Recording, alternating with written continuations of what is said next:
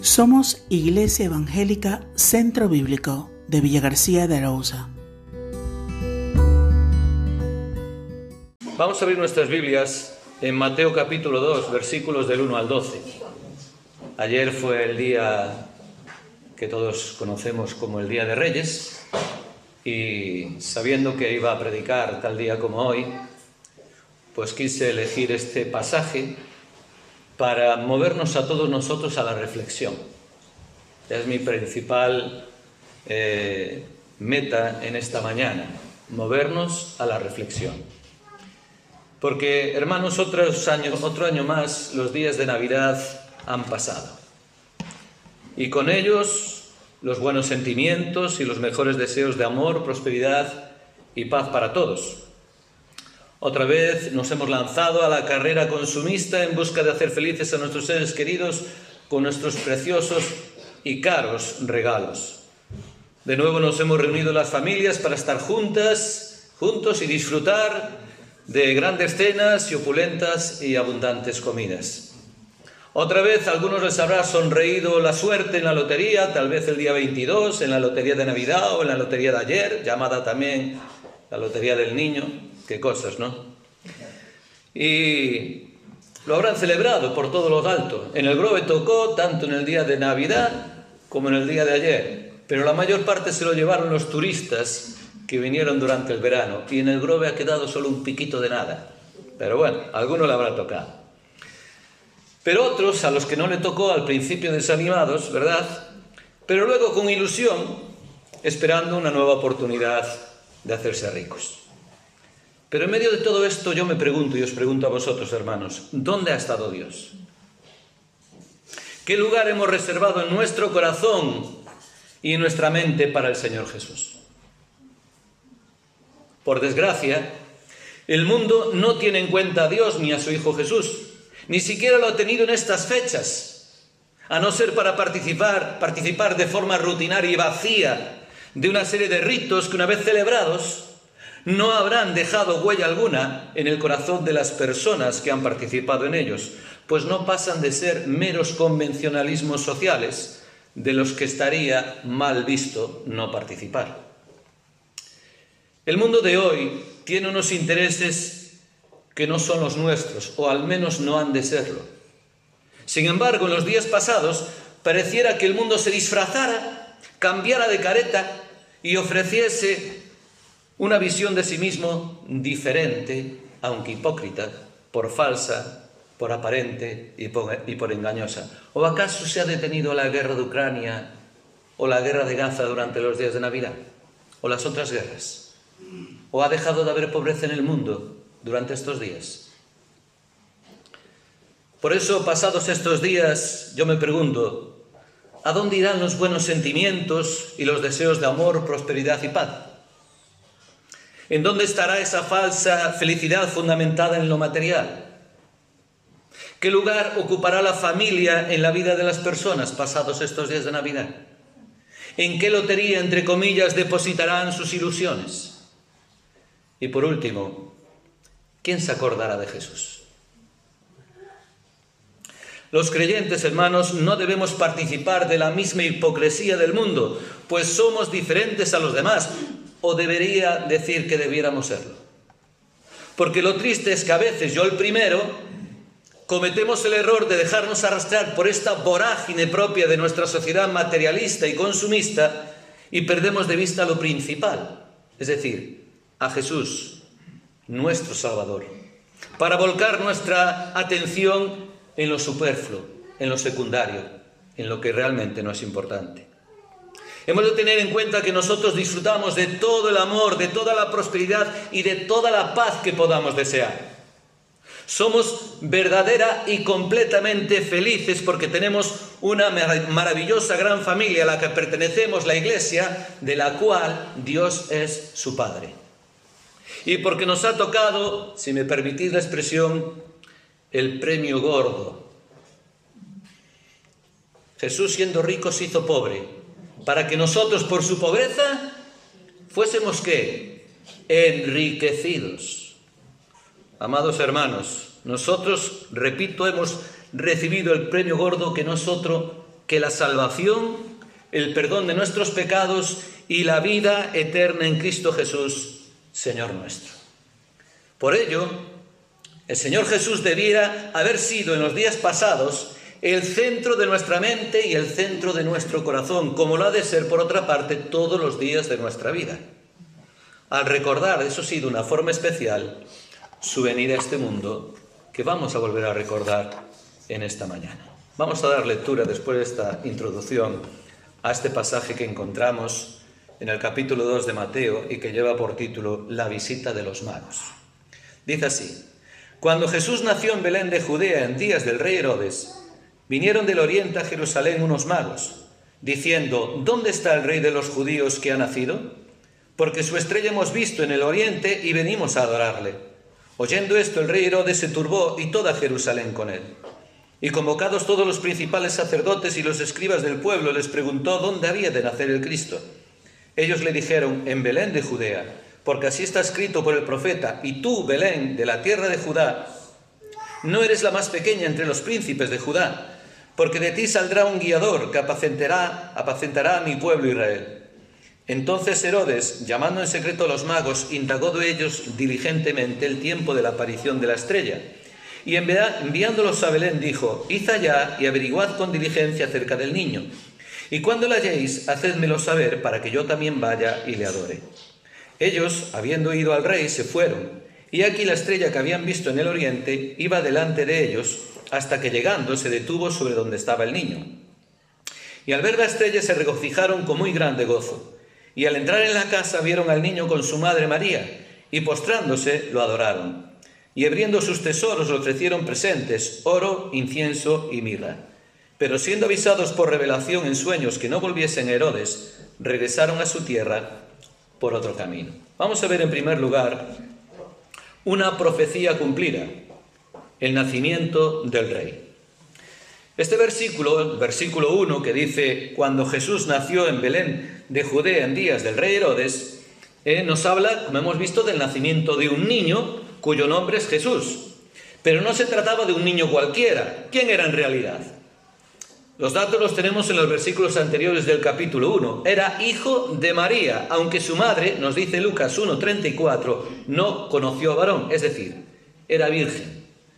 Jesús fue engendrado por el Espíritu Santo de Dios, por lo que José, el hombre, estaba desposado con María, de acuerdo a la ley judía, pero que no cohabitaba con ella porque estaban en el año del desposorio, previo a que se juntasen como pareja y como matrimonio, ¿eh? por eso no, estaba, no se había unido todavía ella, por lo tanto José no era su padre. Eso lo podemos ver en Mateo 1, 18, 20. Por lo tanto, este niño Jesús era el Hijo de Dios y era también Dios porque en él habita corporalmente toda la plenitud de la deidad, como dice Pablo en Colosenses 2.9. Pero la pregunta es, ¿por qué y para qué tuvo lugar este nacimiento? ¿Por qué y para qué Dios quiso en la persona de su Hijo venir a este mundo a morar con los hombres?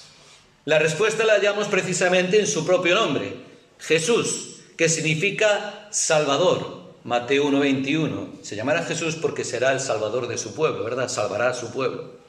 Jesús era el Mesías esperado tanto tiempo por Israel, el Cristo, es decir, el ungido de Dios, el hijo de David, el rey.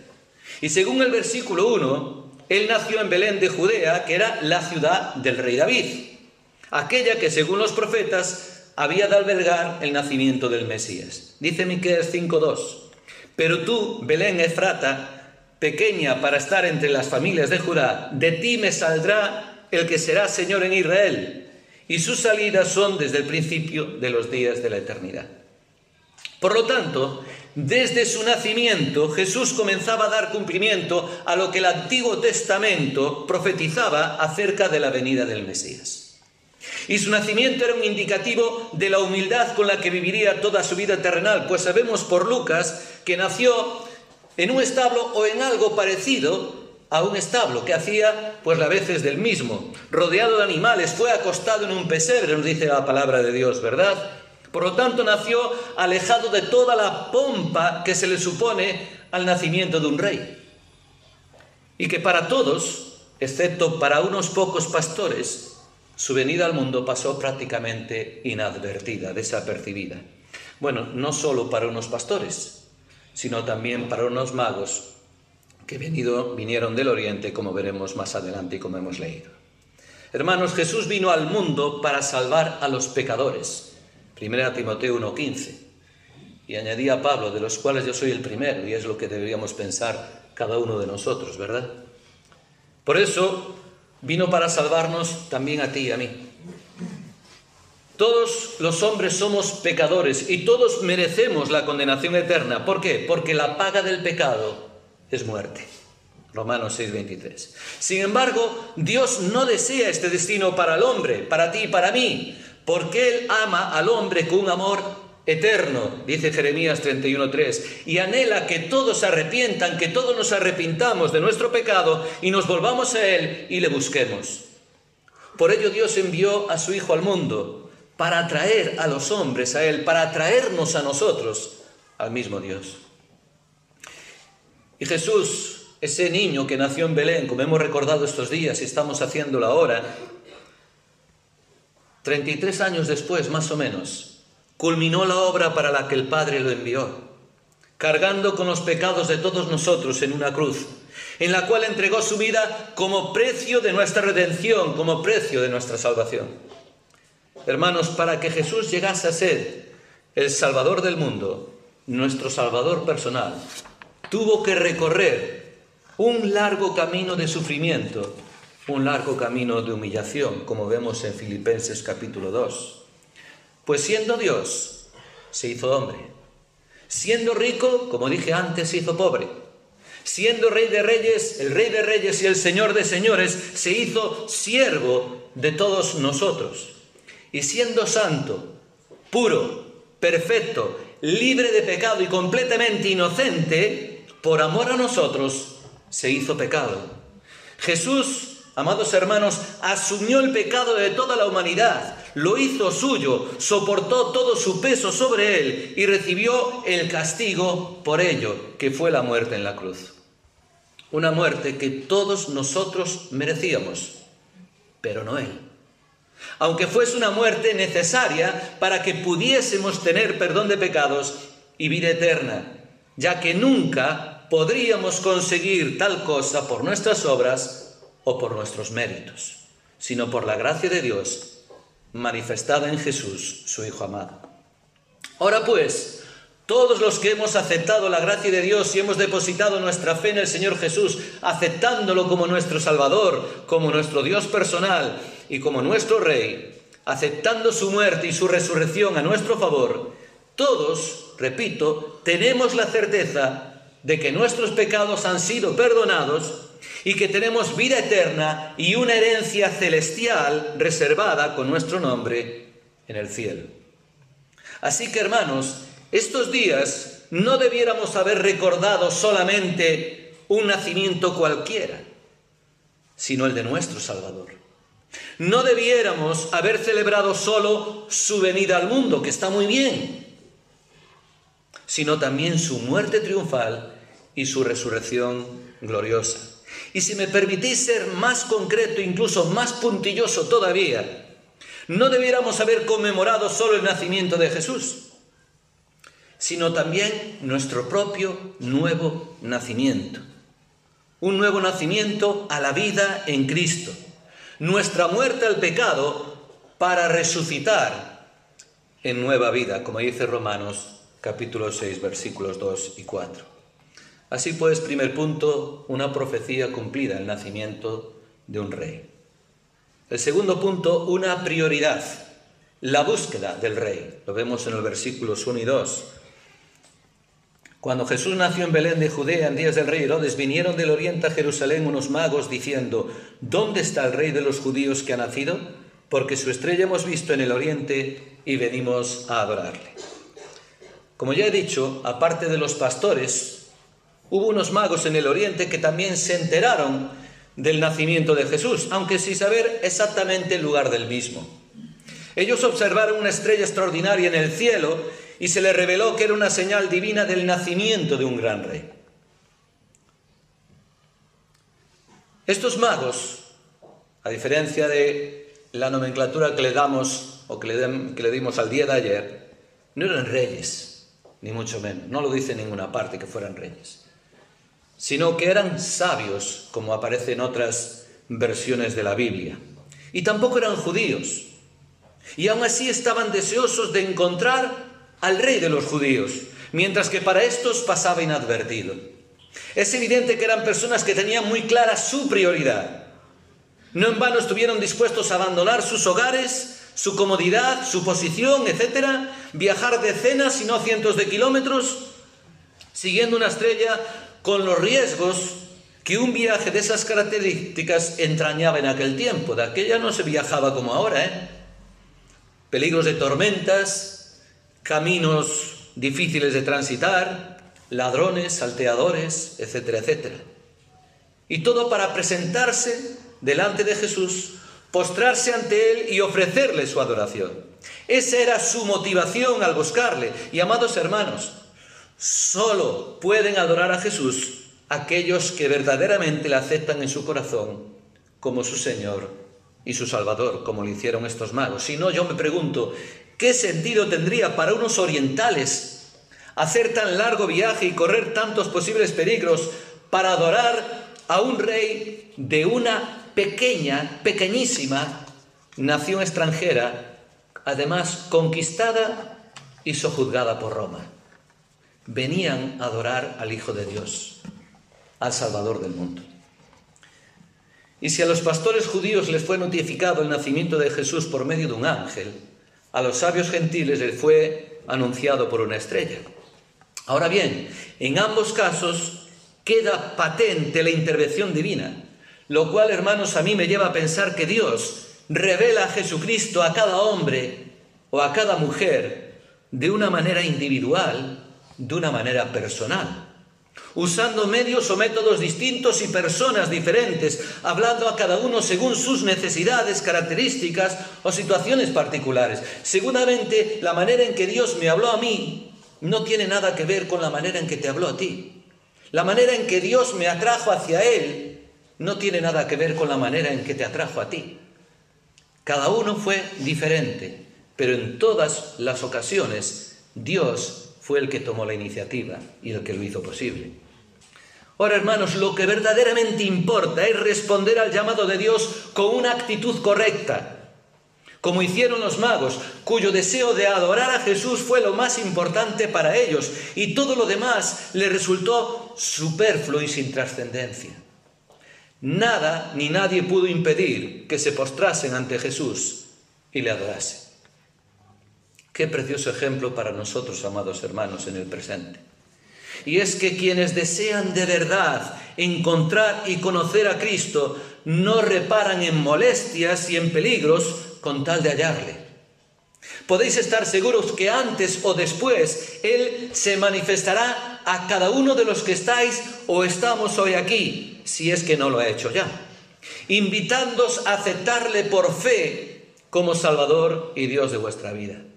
Y metafóricamente hablando, cada uno tendréis o cada uno tendremos que decidir si seguimos la estrella del Salvador o no la seguimos. Y todos aquellos que ya lo hemos hecho como individuos y como iglesia, como comunidad de creyentes que somos, debemos tener la misma actitud que tuvieron los magos, la de desear adorar al Señor, pues todos aquellos que hemos rendido nuestro corazón a Cristo, hemos de adorarle con todo fervor, en espíritu y en verdad, y hemos de obedecerle con fidelidad y con humildad. Los magos, al llegar a Jerusalén, Tal vez porque perdieron de vista la estrella o porque creyeron que el rey de los judíos debería nacer lógicamente en la capital del reino, preguntaron dónde se encontraba éste. Quizás esperaban ver a toda Jerusalén llena de gozo por el nacimiento de su rey, adorándole, haciendo aquello que ellos deseaban hacer. Pero no era así. Y por decirlo de alguna manera, se metieron en la boca del lobo. Y esto me hace pensar, hermanos y amigos, que a veces los hombres creen que determinadas personas o cosas, tales como las religiones, las filosofías, las penitencias, etc., les pueden llevar a Dios, a Cristo, cuando en realidad les alejan más de Él. Porque las religiones, las filosofías, las penitencias, no son más que intentos vanos del hombre por acercarse a Dios. Para ganarse con sus méritos y con sus obras el favor y el perdón de Dios. Pero el perdón y el favor de Dios no se consiguen así.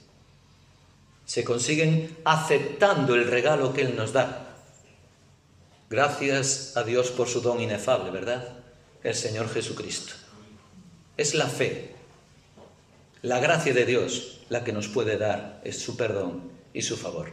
Nunca nuestros esfuerzos, nuestras obras y nuestros méritos. Así pues, en segundo lugar, una prioridad la búsqueda del rey. En tercer lugar, una preocupación, un plan para matar al rey, versículos 3 al 8 que ya hemos leído. Un plan para matar al rey. Porque al llegar a oídos de Herodes el asunto de los magos, ¿qué pasó? Pues que Herodes se turbó, es decir, se inquietó, se preocupó. A pesar de que llevaba 35 años reinando, era ya mayor y que el rey nacido era un niño pequeño, Herodes, llamado el Grande, el Grande, se preocupó. Qué contradicción, ¿verdad? Herodes el Grande, preocupado por un pequeño niño.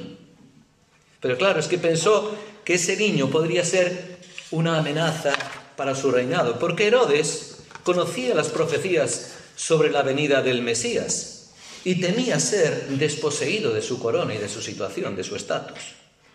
Pero hemos leído que no solamente se turbó él, sino que se turbó toda Jerusalén con él. Seguramente en la procesión de los magos, con sus monturas y lo que fuera, cruzando Jerusalén, pues llamó la atención a mucha gente, ¿no? Y cuando se corrió la voz, pues toda Jerusalén como se preocupó y se turbó. Y hermanos, yo veo esto como un paralelismo con la situación espiritual del hombre. Porque el hombre, la mujer, el ser humano quiere ser independiente y gobernar su vida de acuerdo a sus intereses y a sus deseos, y no de acuerdo a los intereses y los deseos de Dios, cerrando su corazón al señorío de Cristo, impidiéndole que reine en su vida. Las personas se inquietan ante la idea de perder una libertad que realmente no tienen, pues son esclavos del pecado.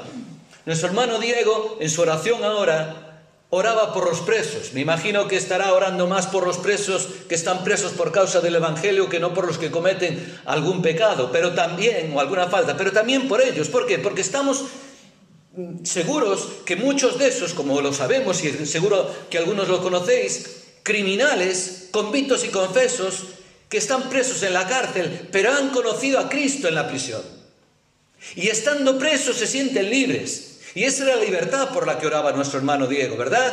La libertad de aquellos presos que se dan cuenta de su delito, de su pecado, y en la cárcel, en la prisión, aceptan al Señor Jesús como su Salvador. Y aún estando entre rejas, se sienten libres.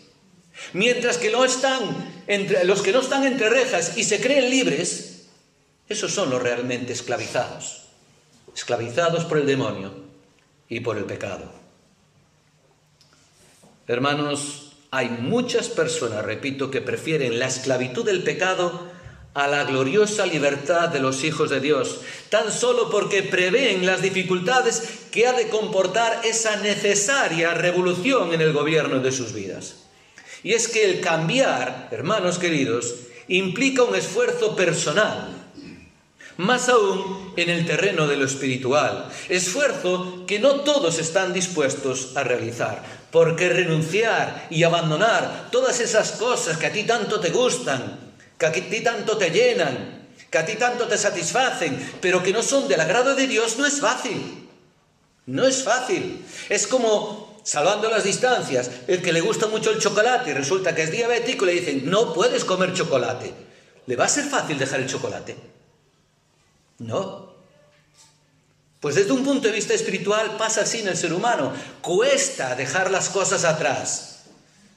Y si tú quieres hacerlo por ti mismo no lo vas a conseguir. Tienes que ponerte las manos del Señor para que Él sea realmente quien gobierne tu vida por su Santo Espíritu. Y entonces con tú también poniendo de tu parte podrás cambiar.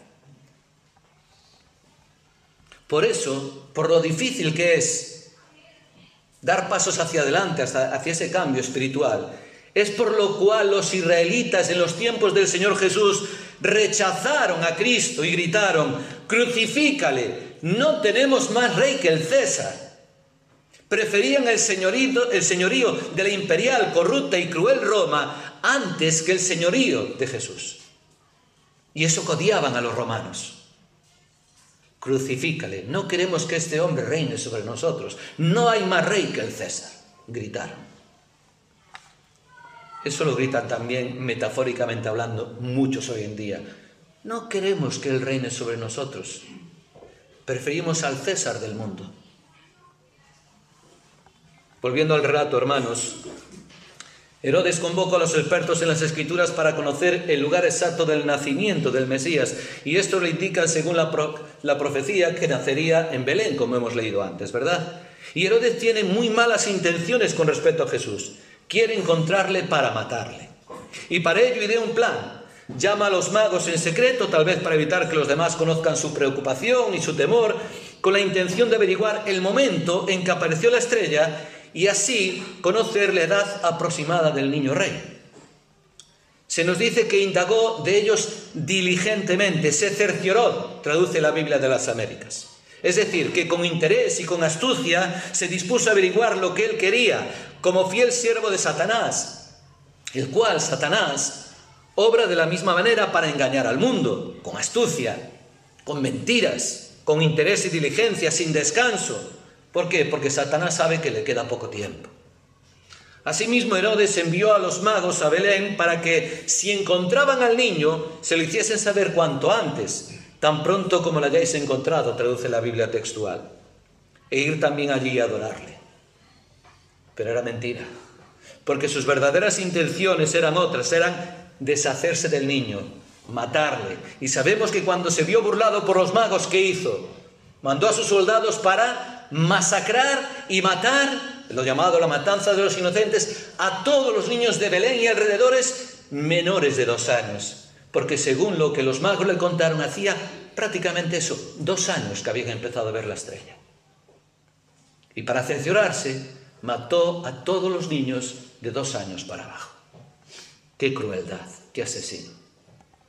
Y yo creo, hermanos, que a veces a los pecadores les sucede lo mismo que a Herodes, que viéndose atormentados de secretos temores que guardan para sí mismos, agudizan su maldad con reacciones impías de una malentendida, espiritualmente hablando, defensa personal. E igualmente en ocasiones, las mayores maldades se ocultan bajo una máscara de piedad y de buena voluntad. El apóstol Pablo, escribiendo a Timoteo en su segunda epístola, capítulo 3, versículos 1 a 5, hablando de los hombres de los últimos tiempos, como serán, acaba diciendo en el versículo 5, que tendrán apariencia de piedad, pero que van a negar su eficacia. Apariencia de piedad. Esto sucede incluso en la iglesia, no me estoy refiriendo a la iglesia en Villa García, sino a la iglesia en general, ¿verdad? El Señor Jesús ya lo avisó, y Pablo también, que en la iglesia se introducirían lobos con piel de cordero, apariencia de cordero, pero colmillos de lobo, ¿verdad? Por eso en la iglesia también hay personas en su seno que aparentan ser creyentes, pero que en realidad no lo son. Son agentes infiltrados por Satanás para desestabilizar la iglesia y para desunir a los creyentes. Así pues, en tercer lugar, una preocupación, matar al rey. Y en, cuarto y último lugar, unos presentes, la adoración al rey, versículos 9 al 12. Ellos, habiendo ido al rey, se fueron y aquí la estrella que habían visto en el oriente iba delante de ellos hasta que llegando se detuvo sobre donde ellos, donde estaba el niño. Y al ver la estrella se regocijaron con muy grande gozo. Y al entrar en la casa vieron al niño con su madre María y postrándose lo adoraron. Y abriendo sus tesoros le ofrecieron presentes, oro, incienso y mirra. Pero siendo avisados por revelación en sueños que no volviesen a Herodes, regresaron a su tierra por otro camino. Los magos Después de oír a Herodes, como hemos leído, continuaron su viaje. Y de nuevo aparece la estrella que les precede, quedando patente otra vez la intervención de Dios. Y ellos la siguen hasta que les, les conduce al hogar de Jesús, lo cual es para ellos un motivo de gran gozo, de gran alegría, al hallar al rey que habían buscado con tanto ahínco.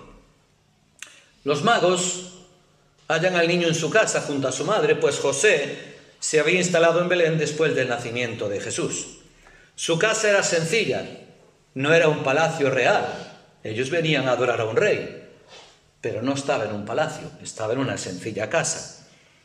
Pero, como vemos, eso no desanima a los magos, los cuales ven más allá de las apariencias, ¿eh? pues los guía su fe, por lo cual se postran humildemente como vasallos, como súbditos ante Jesús, el rey, y le adoran.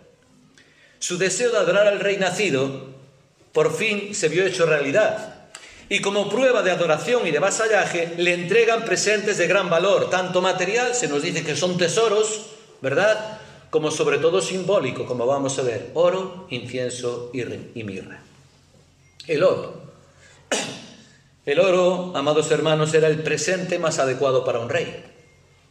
Pero hemos de entenderlo no solo como un presente, sino como un anuncio profético de quién era ese pequeño niño, el rey de reyes. El oro, en contextos simbólicos de la Biblia, es una referencia a la gloria de Dios, su constante presencia en el tabernáculo como símbolo, a su vez, de la presencia de Dios, que estaba aquí escrito al principio en la pantalla algo sobre eso, ¿verdad? Su presencia irá con nosotros, irá contigo y conmigo.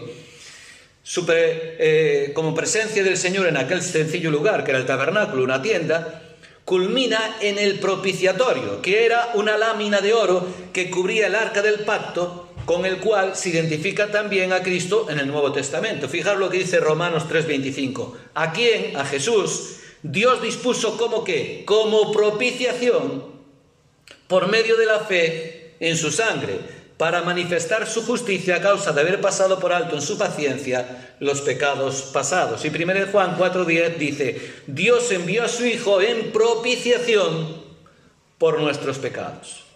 Así pues, estos magos, como extraños y tal vez involuntarios profetas, están proclamando con el regalo del oro el carácter regio de Jesús y su propia deidad.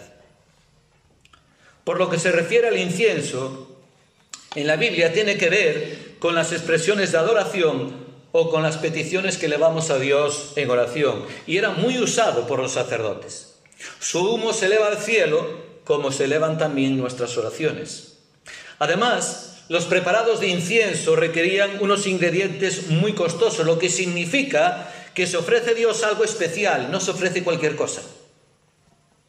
Los magos le regalan incienso a Jesús porque Él ha de ser el receptor de su adoración y también de la nuestra. Y estos hombres, a pesar de no tener un contacto directo con las escrituras, porque no eran judíos, y tampoco con sus tradiciones, las tradiciones judías, sí tenían una clara revelación de Dios. Y esa revelación era que Jesús es digno de adoración. Algo que solo se puede atribuir a Dios. Jesús mismo dijo, citando la ley, al Señor tu Dios adorarás. Mateo 4 días. Se lo dijo a Satanás cuando lo tentó. Más tarde, cuando el Señor habla a sus discípulos del gran privilegio que tenemos por medio de la oración, les dice que ahora, en ese momento, todo ha cambiado. ¿Por qué? Porque ahora pueden y deben orar en su nombre, como tenemos que hacer nosotros, orar en el nombre del Señor Jesús, con la garantía de que eso asegura la respuesta de parte de Dios. ¿Por qué? Porque el Señor Jesús es nuestro sumo sacerdote y también nuestro único mediador entre Dios y nosotros, como dice Pablo en 1 Timoteo. Además, Él puede escucharnos con plena solidaridad al haberse hecho hombre como nosotros, como le dice Hebreos 4, 14 y 16. Él fue hombre como tú y como yo, en todo excepto en una cosa, en que no cometió pecado alguno. Y por eso puede solidarizarse contigo y conmigo, porque Él nos entiende a la perfección. Él pasó hambre, Él pasó cansancio, Él fue rechazado. Y como hombre, sufrió todo como tú y como yo, aunque nunca cometió pecado. No porque no fuese tentado, porque fue tentado en todo, pero sin mancha, sin pecado. De ahí la pertinencia del incienso como presente de parte de los magos. Y en cuanto a la mirra, esta es una sustancia aromática que tenía varias utilidades.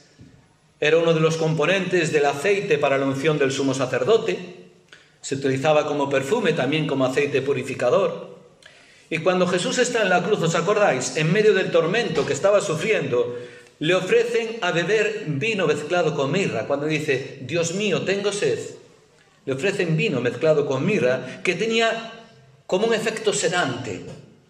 Pero el Señor lo rechazó. ¿Por qué? Porque él quería ser consciente, permanecer consciente de lo que estaba haciendo y de lo que estaba sufriendo. Y cuando le van a sepultar al Señor Jesús, le ungen con un compuesto de mirra y de aloes. Unas 200 libras, creo recordar. Pesaba mucho. Lo podéis ver en Juan 19, 38, 40. Esto era un producto aromático preparado con la intención de embalsamar el cuerpo del Señor Jesús. Por eso cuando el Señor Jesús resucitó, se quedó el sudario y las vendas como si el cuerpo del Señor Jesús hubiese desaparecido sin desenvolverlas, porque estaba como embalsamado. Así pues, como vemos, la mirra se trata de un presente que posee un alto significado profético, pues con él se estaba anunciando la muerte de ese niño, del Jesús siervo sufriente que entrega su vida en la cruz por amor a los hombres, cargando con su pecado y sufriendo nuestro castigo. La mirra pues aparece como un símbolo del sufrimiento del Hijo de Dios, de Dios mismo por los hombres. Nacimiento y muerte en un mismo escenario. Dios, Rey de Reyes y frágil niño en un mismo cuadro. Amados hermanos, todos nosotros, yo el primero, debiéramos traer a los pies de, del Señor Jesús el oro de la aceptación de su persona como nuestro Señor y Rey el incienso de nuestras oraciones y de nuestra adoración a Él como Dios, así como de nuestro reconocimiento como único mediador entre nosotros y Dios Padre. Y la mirra de nuestra fe y confianza en su muerte por nosotros como precio de nuestra salvación y fuente de vida nueva para ti y para mí. Hermanos, lo cantamos. El Señor no necesita nuestros presentes materiales. El Señor quiere de ti y de mí que le entreguemos nuestras vidas, nuestro corazón, en consagración y en servicio de amor, ofreciéndonos a Él, como dice Pablo en Romanos, en sacrificio vivo y santo.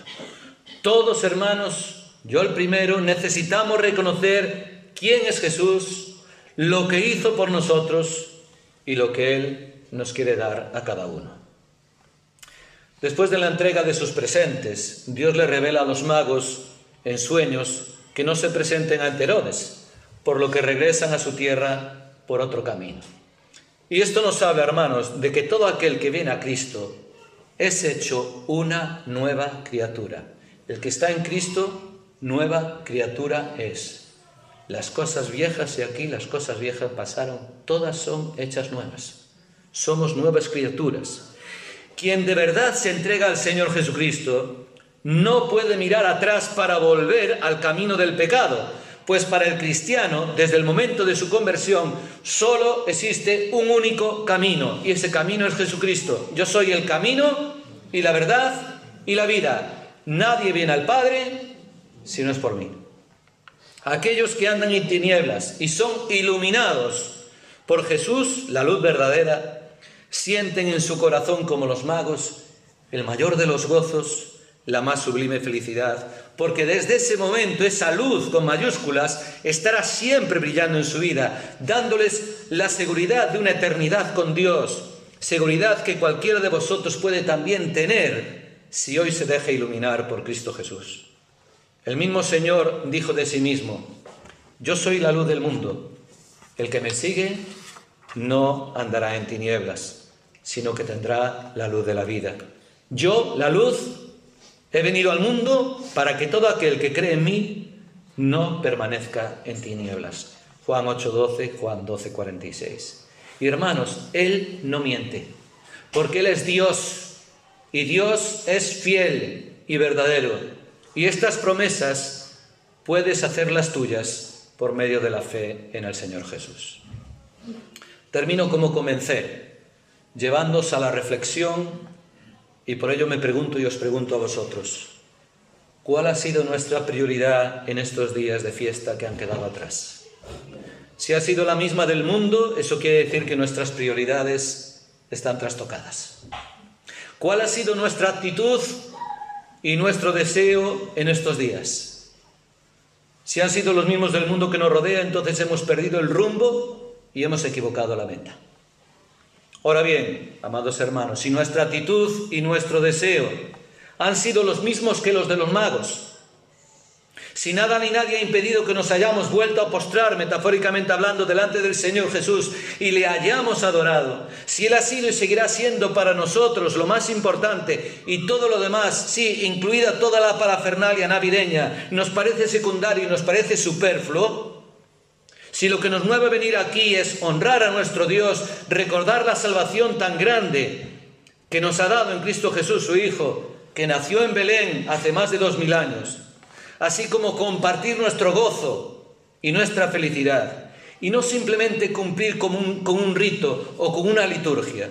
Entonces, si esto es así, nuestro rumbo, nuestra meta y nuestras prioridades son las adecuadas. Y nuestra actitud y nuestro deseo serán del agrado de Dios. Amados hermanos, ahora es momento de agradecerle a Dios su amor es momento de darle gracias a Dios por su gracia y por su misericordia para con nosotros. Es el momento de disfrutar juntos de la comunión que tenemos con Él por medio de la fe común en Cristo que nos une y nos hace hermanos a todos nosotros y nos hace hijos de Dios. Y es el momento, hermanos, de dar testimonio de todo ello ante un mundo que le ha dado la espalda a Dios y a Cristo en estos días pasados y que se la sigue dando hoy en el presente.